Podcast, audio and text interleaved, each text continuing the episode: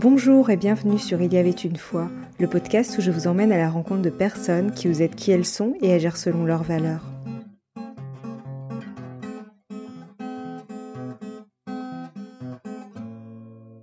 Bonjour chers auditeurs, je me réjouis de poursuivre l'aventure avec vous. Aujourd'hui, je vous emmène à la rencontre d'un homme qui est avant tout une énergie vitale extraordinaire, un destin hors du commun et une personnalité rayonnante et inspirante. Son livre autobiographique Je suis parce que nous sommes, itinéraire d'un enfant surdosé, m'a profondément touché. Après une descente aux enfers, au fur et à mesure des épreuves dont il a dû faire face, son envie de remonter sur scène pour faire de la musique ressurgit et lui redonne de la joie. Il revient à ses premières amours. Quand il apprend qu'il n'est finalement pas malade, il décide de tenir sa parole. Il se lance alors dans l'écriture et la composition de chansons. Avec ses musiciens, il tourne en France et à l'international. J'ai le plaisir d'accueillir Yor Pfeiffer, auteur, compositeur et interprète. Bonjour Yor et merci d'être avec nous. Bonjour. Pour commencer, si vous aviez un mot pour vous définir, ce serait lequel? ça, ça c'est absolument impossible pour moi. je m'en doutais un peu. c'est pour ça que je me suis dit, je vais vous poser la question. un mot, c'est c'est une question piège. Euh, alors, je vais essayer de me prêter au jeu quand même. Un mot, je vais dire euh, présence. Alors, je, je, je peux je peux pas dire que ce soit forcément ce qui me qualifie moi en tout cas, c'est ce, c'est ce à quoi j'aspire le plus. Et j'entends par présence euh, le fait d'être pleinement là. Voilà. Euh, euh, et de et tout un, tout un, tout un, cursus aujourd'hui de, de gens parlent de l'instant présent, etc. Moi, je, je préfère le mot présence parce que je crois qu'on peut être présent à à plein de choses et pas forcément à l'instant présent, parce qu'il y a une espèce de d'injonction à être dans l'instant présent. Euh, moi, ça m'arrive très très souvent d'être euh, d'être ailleurs, en fait, d'être dans ma tête et d'être mhm. extrêmement présent à ce qui se passe dans ma tête. Donc, de l'extérieur, on peut dire que je suis pas du tout présent. Non, je, je, je vais dans un autre univers dans lequel je suis extrêmement présent. Et je pense que c'est très important. Et puis, j'ai lu dernièrement une, une étude qui disait que les gens qui arrivaient à revivre des moments du passé et que ce soit très joyeux pour eux, euh, donc des gens qui sont extrêmement présents à des moments passés, étaient les gens les plus heureux. Et je trouve ça très intéressant, cette étude-là, parce qu'elle elle, elle donne une petite claque à l'injonction de l'instant présent, parce qu'on peut tout à fait euh, euh, se remémorer des instants passés et déclencher en soi quelque chose qui euh, ben voilà, vous rend joyeux et vous rend heureux, et eh ben ça c'est pas du tout un problème. Ce qui est un problème, c'est que le passé on le rumine. Donc la plupart du temps, lorsqu'on est dans le passé, c'est pour ruminer des choses qui nous font mal. C'est ça qui est un problème. Et à quoi l'intitulé de votre livre Je suis parce que nous sommes fait-il référence? Alors, euh, en fait, je, je, travaillais pour euh, une ville, la ville de Sarcelles, et euh, ils m'ont demandé, euh, parce que pour un tournoi de foot, ils réunissaient 750 enfants et ils voulaient qu'à la remise des coupes, les enfants chantent euh, une chanson qui porte haut les couleurs de solidarité et de partage. Donc j'ai évidemment accepté d'écrire cette chanson et ça m'intéressait beaucoup. Et lorsque je cherchais de l'inspiration, j'ai une amie alors hasard ou euh, synchronicité, dirait Jung, j'ai une amie qui m'envoie un conte qui se passe en Afrique du Sud et que j'ai trouvé extraordinaire. Et ce conte, c'est l'histoire d'un anthropologue qui aperçoit un groupe d'enfants.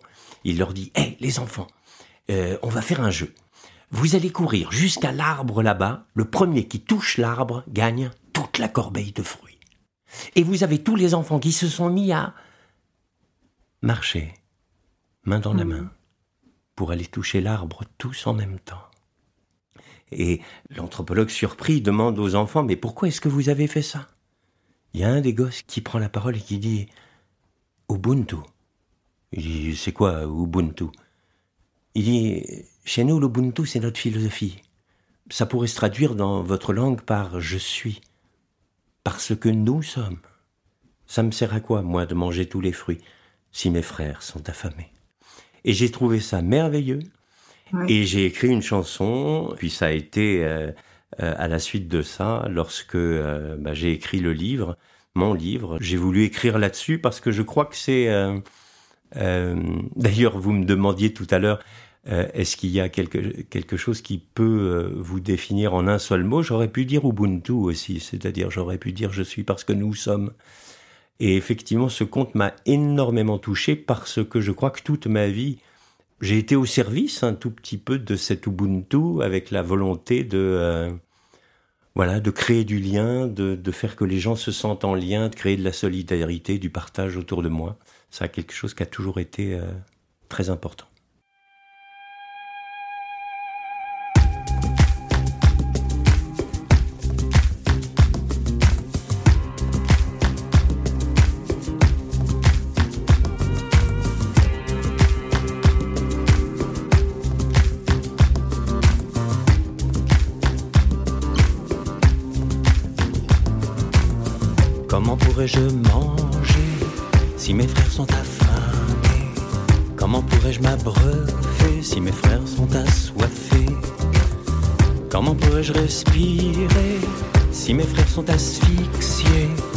Comment pourrais-je dormir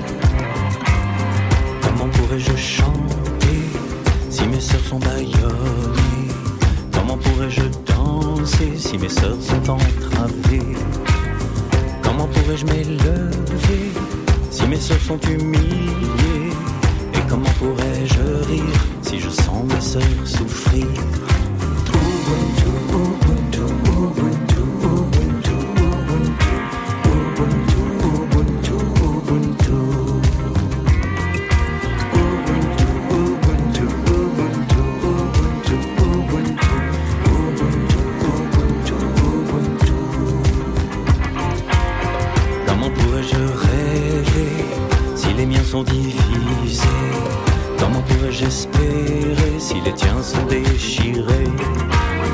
Comment pouvais-je exister si les liens sont disloqués. Comment être humain en somme?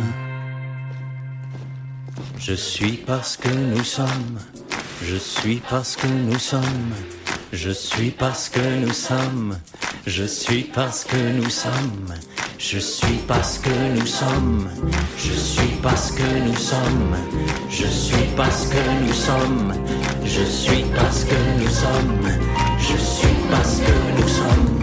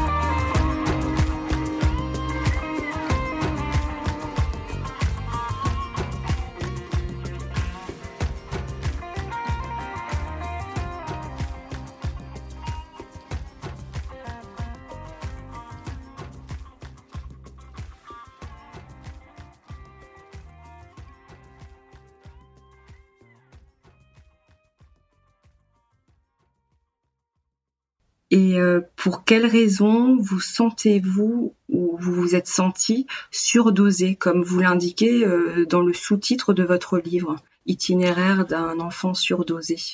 Euh, je pense qu'il n'y a pas de, raison précise, en fait. C'est quelque chose que je sens depuis que je suis tout gamin. En fait, je sens les émotions avec une intensité très, très, très, très forte. Donc, je, je peux, depuis que je suis enfant, souffrir d'une façon très violente pour des choses qui, qui peuvent paraître complètement anodines pour les autres. Et je peux être aussi en joie de façon très très intense. Euh, Peut-être aussi pour des choses qui peuvent paraître euh, anodines pour les pour les autres. En fait, à la base, euh, le, livre a, été sorti dans une première édition et le sous-titre était Itinéraire d'un enfant surdoué. J'avais un tout petit peu plié euh, aux volontés de ma manager qui, euh, qui pensait que c'était une bonne idée de, de, parler de voilà de cette douance comme on dit ou de de, ce haut potentiel qui euh, qui me caractérise entre guillemets parce que j'ai horreur de ce mot-là. Et comme je déteste le mot surdoué parce que je me sens vraiment pas doué, même, même souvent je me sens complètement sous-doué et je me sens surtout pas sûr et encore mmh. moins sur les autres. Donc le mot surdoué m'a agacé profondément. Et lorsque euh, on a fait une deuxième édition avec euh, mon éditeur et que j'ai changé d'ailleurs une grosse partie du, du, euh, du, livre pour la deuxième édition, eh bien, euh, j'ai voulu changer ce sous-titre qui ne me correspond pas, euh, surdoué. et je me suis amusé avec les mots comme j'aime le faire souvent. Et de surdoué, j'ai mis surdosé parce que surdosé, ça, ça me correspond. Une surdose de tout et, une surdose dans tout ce que je fais. Aviez-vous euh, toujours eu l'impression d'être en décalage par rapport aux autres? Oui, euh, absolument. mais, pourquoi mais... Qu'est-ce qui faisait euh, Enfin, quels étaient euh, les événements ou les situations ou enfin voilà qui vous faisaient vous, vous sentir justement en décalage? Ben, les centres d'intérêt que, euh, ouais. que, que, vous pouvez avoir, qui sont pas les mêmes que euh, les centres d'intérêt des petits garçons ou des petites filles que, que, que vous fréquentez. Donc la plupart du temps, une fréquentation de gens plus âgés, euh, parce que ça, ça, ça me donnait plus l'impression de me nourrir. Donc une volonté aussi de, de, de une quête de sens qui est très très forte, euh, y compris lorsque vous êtes euh, lorsque vous êtes enfant. Ce qui n'est pas forcément l'apanage ni ni le ni le besoin de de tous les enfants en tout cas que je que je fréquentais. Mais le décalage, vous savez, c'est toujours une impression, c'est-à-dire que euh, lorsque vous vous sentez extraterrestre et euh, ça, peut nous arriver tous d'une certaine manière, c'est-à-dire pas tout à fait inclus dans le euh, dans le cercle, pas tout à fait admis, etc. Lorsqu'on se sent extraterrestre, on imagine ce que les autres peuvent sentir, ressentir et penser. Et bien souvent, on, on augmente, on augmente le, décalage par nos propres projections à nous. C'est-à-dire que euh, je pense qu'on est beaucoup moins en décalage avec les autres que ce que euh, l'on croit. C'est en tout cas ce que j'ai découvert par la suite. C'est-à-dire que, euh, vous savez, lorsque, lorsque deux boxeurs montent sur le ring, ils ont tous les deux l'impression que l'autre est plus grand qu'eux. Mmh. C'est un syndrome qui a été étudié chez, chez beaucoup de, de sportifs, de boxeurs, etc. etc. Parce qu'on voit toujours l'autre différemment de, de, de, de ce qu'il est. Et dans l'adversité, on le pense toujours plus fort parce qu'on se dénigre, parce que nous, on voit nos propres faiblesses et que sur les autres, eh bien, on voit que ce qui nous, ce qui nous impressionne. Eh bien, c'est, c'est un peu pareil à, à, à tous les niveaux. Euh, souvent, on se sent exclu ou pas à sa place euh, dans un groupe parce qu'au fait tout le monde d'une certaine manière joue un jeu pour appartenir à ce groupe et le jeu que l'on joue on, l'identifie à, à, à, ce que sont réellement les autres, euh, euh, ça crée des décalages beaucoup plus importants que lorsque eh ben, on, les côtoie de près, qu'il euh, y a un échange, il euh, y a du partage, et, euh, et, là on se sent beaucoup plus en lien. Et Avez-vous toujours affirmé votre différence ou avez-vous tenté de rentrer dans un moule? Alors moi, c'est ma chance, c'est-à-dire que j'ai eu une, mère euh, qui euh, d'abord a eu euh, dix enfants et moi je suis le neuvième d'une famille de dix, qui était une femme qui n'avait pas peur et donc qui osait m'accepter tel que je suis, qui osait me dire oui et me dire oui à, à tout et n'importe quoi. Je me souviens, euh, j'en parle dans, dans, mon livre Je suis parce que nous sommes. Euh, lorsque j'étais tout gamin, j'étais fasciné par les courses de, de, de, de bateaux euh, euh à travers l'Atlantique, les courses transatlantiques, etc. Et donc, je lui avais dit que je voulais traverser l'Atlantique. Elle m'a dit oui, mon chéri. Donc il faut que je construise mon bateau dans le jardin. Oui, mon chéri. Eh bien, il faut que je reste trois semaines dans mon bateau. Oui, mon chéri. Et donc, en fait, j'ai passé trois semaines dans un petit truc que j'avais construit avec des, des, des, tonneaux et des planches. Donc, évidemment, euh, je suis pas allé sur l'eau. Je suis resté trois semaines, en fait, euh, sur de l'herbe. Euh, mais à l'intérieur de mon bateau. Et ma mère m'amenait à manger et elle m'autorisait pendant ces vacances-là à, à coucher dans le jardin, dans mon bateau. Et en fait, j'ai réellement traversé mon Atlantique. Bien sûr que j'étais sur de l'herbe. Et bien sûr que je savais que j'étais sur de l'herbe. Jouer, ça ne veut pas dire être fou. Et le gamin que j'étais jouait tout le temps. C'est-à-dire, il, il s'autorisait à transformer la réalité à partir des règles qu'il qu'il s'imposait lui-même. Je parle de moi à la troisième personne, je deviens fou. mais je parle du gamin que j'étais en fait. Donc complètement cinglé. Donc donc je vais parler de moi. Je je, je jouais, c'est-à-dire que je créais des règles du jeu qui devenaient ma réalité. Alors oui, bien sûr, je savais que j'étais sur de l'herbe, je n'étais pas fou, mais j'ai réellement traversé mon Atlantique. Et ça, avoir une mère qui vous autorise à être cinglé comme ça, c'est-à-dire qui, qui rend normal toutes ces excentricités, eh bien, ça donne une leçon de vie qui est, énorme. C'est-à-dire, ça m'a donné l'envie de, de créer, d'imaginer euh, des choses pour faire exister mon coin de paradis. J'ai une chanson qui explique ça, euh, qui s'appelle Divine Comédie.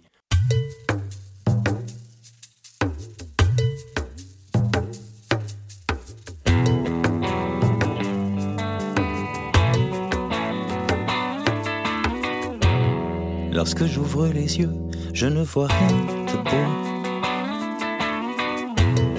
Pas un reflet des cieux, pas une larme d'en haut. Lorsque j'ouvre les yeux, je ne vois rien d'absolu. Pas le plus petit feu qui me rendrait la vue. Alors je joue comme un gosse, je joue à faire comme si et j'imagine ma divine comédie. Alors je joue comme un gosse, je joue à l'infini pour le faire exister, mon coin de paradis. Lorsque j'ouvre les yeux, je ne vois pas d'amis. Enfin, je parle de ce dont nous rêvions Lorsque j'ouvre les yeux, je ne vois pas d'amour, que des désirs soucieux de posséder toujours. Alors je joue comme un gosse, je joue comme un gosse, à faire comme si j'imagine, j'imagine ma divine comédie. Alors je joue comme un gosse, je joue comme un gosse à l'infini pour le faire exister, mon coin de paradis. Lorsque j'ouvre les yeux, je ne vois pas de sens. Ciel silencieux des illusions qui dansent. Que de la poudre aux yeux, je veux tout effacer et à l'instar des dieux, tout réinventer. Alors je joue comme un gosse, je joue comme un gosse,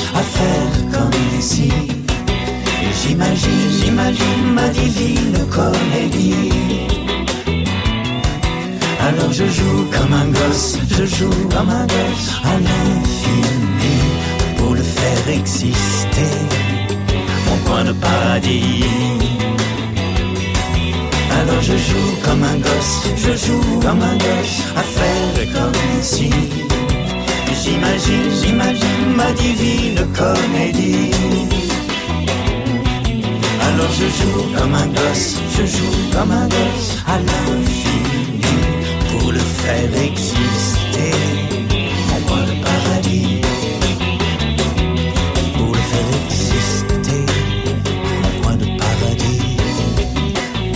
Pour le faire exister. Coin de paradis.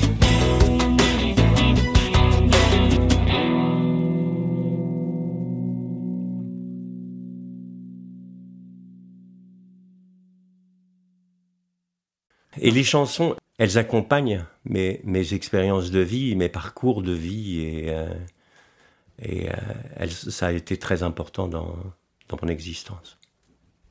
C'est une très belle histoire parce que c'est vrai que vous en parlez dans votre livre et je l'ai trouvée euh, extrêmement, euh, ouais, extrêmement touchante. Et effectivement, euh, tous les parents n'autorisent pas ce que vous dites, cette Mm. excentricité, si on peut dire que c'est une excentricité, mais effectivement, il y a des parents qui pourraient dire non mais attends, euh, tu vas pas passer trois semaines dans le jardin. Moi, je, je, le, le pire, c'est que je crois pas que ce soit une excentricité. Je Moi non pense plus. que je pense que la Non. vraie excentricité, c'est de faire un travail qui nous emmerde, Oui. euh, de s'obliger à faire des choses qui nous emmerdent, de rentrer dans un moule pour euh, pour euh, paraître tel qu'on n'est pas, etc., Ouais. etc. Ça, je trouve ça complètement excentrique. Ouais. Non mais je, alors là, je suis totalement d'accord avec vous. C'est-à-dire, je trouve qu'on n'est pas du tout centré, justement. Pour moi, le fait de, de, de, de faire ce qui nous correspond, de faire ce qui nous habite, de faire des choses qui augmentent en nous notre envie de vivre, moi, je trouve pas ça excentrique. Vous savez, Georges Bernard Shaw, euh, Mhm. ce littérateur euh, euh, anglais du siècle siècle dernier, euh, disait ce, ce n'est pas parce qu'on vieillit qu'on arrête de jouer, c'est Mhm. parce qu'on arrête de jouer qu'on vieillit. Et Ouais. je trouve ça extraordinaire. Et c'est c'est exactement ça. Et pouvez-vous dire que vous avez eu une enfance plutôt heureuse? Très heureuse. Oui, oui, oui. Oui, ça, Ouais. je peux le dire sans, sans, sans aucun problème. Très, très heureuse. Et j'étais neuvième d'une famille de dix, et en plus, mon, mon père avait euh, euh, construit un- un- une maison en face de notre maison avec deux amis à lui. Donc, en fait, dans, dans, dans la maison en face de, de, de chez nous, euh, c'était deux familles de gens euh, amis de mes parents et dont les enfants sont, étaient comme mes frères et sœurs. Euh, donc euh, j'ai vécu dans un dans une espèce ouais, de grande famille euh, énorme avec beaucoup beaucoup beaucoup beaucoup d'amour. Et qu'est-ce qui vous animait profondément lorsque vous étiez adolescent et jeune adulte? Alors ça s'est compliqué un peu euh, lorsque j'étais adolescent, c'est-à-dire que ma, ma ma quête de sens, mon besoin de lien, tout ça, euh, ben, à l'extérieur, je le trouvais beaucoup moins qu'à l'intérieur de cette famille, de ce petit paradis entre guillemets dans lequel euh, dans lequel je vivais. Et à l'adolescence, les choses se sont compliquées et les, les souffrances se sont multipliées. Voilà. Et euh, je sais que j'ai, comme, comme beaucoup de surdosés, entre guillemets, j'ai eu besoin de trouver quelqu'un qui euh, m'en donne du sens. Hein, euh, c'est souvent le cas, on cherche des mentors, Mm. on cherche des gens qui, qui sont à même de vous apporter euh, des réponses à des questions que vous, que vous vous posez et qui, euh, et qui peuvent être des tortures. C'est d'ailleurs l'étymologie du mot question. hein. Quand on Mm. disait au Moyen Âge, on va le passer à la question, ça, Mm. ça veut dire qu'on va, qu'on, qu'on va le torturer. Donc j'ai trouvé dans mon prof de philo de terminale euh, quelqu'un qui a euh, apporté des réponses à mes, à mes questions et à mes envies de, de changer le monde en fait. c'est c'est très très prétentieux de dire les choses comme ça, mais c'est en tout cas l'envie, c'est-à-dire lorsque vous ne vous identifiez pas à- au monde qui vous entoure, lorsque vous ne vous ne retrouvez pas, lorsque vous ne vous reconnaissez pas dans le monde qui vous entoure, effectivement, vous avez deux, deux attitudes possibles. Ce que vous disiez tout à l'heure, c'est-à-dire mettre un, euh, enfin, vous fondre dans le moule euh, pour mm. être euh, accepté, ou au contraire chercher à, à refondre le moule, donc mm. à, à, changer le monde, voilà, à vouloir transformer les choses, pour le dire de façon un petit peu moins un petit peu moins prétentieuse. Bon, je, je, je, confie aux auditeurs, j'ai pas réussi à le transformer. Mais justement, est-ce que vous avez suivi ces aspirations de vouloir changer le monde, d'apporter votre pierre à l'édifice à cette période-là? Et oui, j'ai voulu faire, d'ailleurs, je me reconnais dans cette phrase de Nelson Mandela qui disait que l'éducation était l'arme la plus puissante pour, pour changer le monde. Euh, ce que j'ai voulu faire, c'est de créer une école, parce que je pensais effectivement qu'à travers l'école, il y avait une possibilité de, bouleverser les choses, de changer très profondément une, poignée de, gens, et en tout cas d'apporter moi, comme vous le disiez tout à l'heure, ma pierre à l'édifice d'un monde meilleur. Chers auditeurs, je vous donne rendez-vous la semaine prochaine pour la suite de cette rencontre. En attendant, je vous souhaite une très belle semaine. À bientôt. Abonnez-vous dès aujourd'hui au podcast Il y avait une fois sur Apple Podcast ou sur une autre plateforme de votre choix ou encore sur YouTube et laissez-y votre avis, c'est le meilleur moyen de le soutenir pour que d'autres puissent le découvrir. Vous pouvez également suivre Il y avait une fois sur Instagram ou Facebook. À bientôt pour le prochain épisode.